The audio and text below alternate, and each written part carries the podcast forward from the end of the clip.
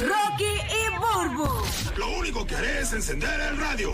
El despelote. Vamos con las cosas que no sabías, infos totalmente nuevas y fresquecitas para que te enteres primero en el despelote con Rocky Burbu. Eh, Burbu, ¿estás lista para la info? Eh, si no, arranco yo. Sí, estoy lista. Zúmbala, estoy, zúmbala, lista. mi estoy lista y me gusta esta noticia porque es una noticia eh, que motiva, porque yo sé que muchas personas, eh, muchos chamaquitos, eh, sufren de bullying en las escuelas.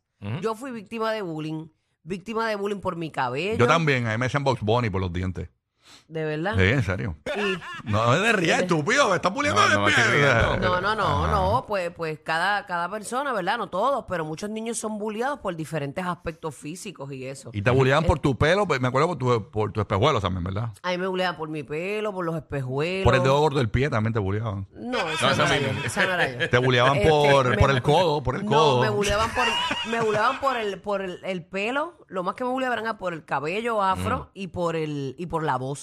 Porque mi voz es así bien, bien, tú sabes. Decían ¿Cómo? que yo era ¿Verdad? como bien machuna, bien machuna. Es Rodolfo. Ay, por favor, Rodo. Pero son dos cosas, para que tú veas que son dos cosas Sí, sí, que sí. más adelante eh, la vida tenía algo para mí. Y le sacaste provecho. ¿Por Bien qué? brutal. Porque yo estuve en este programa de televisión llamado No te duermas, ¿verdad? Para los que no lo conocen, eh, Sí. un programa muy exitoso que terminó como en el 2009 para allá.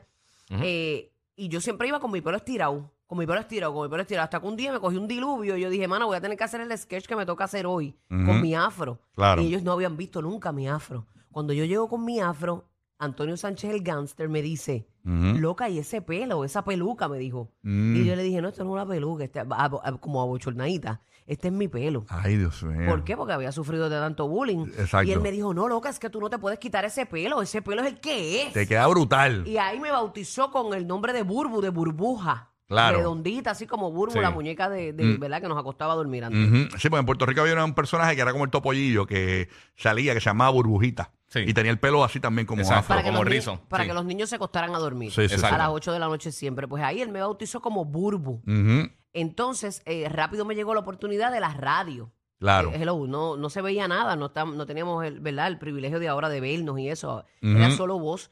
Son dos cosas que me molestaban durante toda mi vida, pero al final del camino me dio un, un- el pan de cada día. O sea, le sacaste provecho a tu pelo y a tu voz. Eso es A así. las dos cosas que más eh, te causó como que shock por el bullying en la Para que escuela. tú veas cómo son las En la cosas, escuela. mano. Increíble. ¿eh? Así que este, este mensaje te lo llevo porque este niño que eh, con enanismo, que sufría bullying en la escuela, consigue un papel en la nueva película de Mad Max. Yo no sé si ustedes vieron que este niño se fue viral con Sí. su mamá eh, en, una vez en un video. Ujú.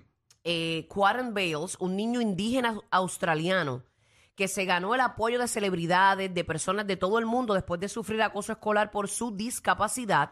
Él consiguió un papel en la nueva película de Mad Max. Eh, el, galardonado, el galardonado director, que se llama George. Miller, él lo contrató eh, a este niño de 11 años para un pequeño papel en esta película, eh, que es una precuela de, de su superproducción. Miller reveló en una entrevista con la, con la revista Good Weekend que, public- que publicó el sábado que se quiso poner a Bales en la gran pantalla después de ver el angustioso video que su madre compartió el pasado febrero eh, 2020. Así que para que tú veas. El nene se parece a Jay Cortés, pero chiquito. Sí. ¿Verdad? El cantante de música urbana, Jay Cortés. Sí, y es bien chulito, pues es enanito. O sea, no sé si el término, ¿verdad? Enano está bien dicho. Pues, Enanismo, Sufre de enanismo. Eh, y para que tú veas, él sufrió de eso. Y hoy día, eso fue lo mismo que le dio la oportunidad a él. Mira para allá. Así que eh, tu esencia es lo que te hace diferente. A lo Claro. mejor por lo que tú estás eh, hoy eh, frustrado o triste porque otros te molestan, a lo mejor ese es tu llave al éxito en un futuro. Así que cultívate porque tú eres único. Ujú.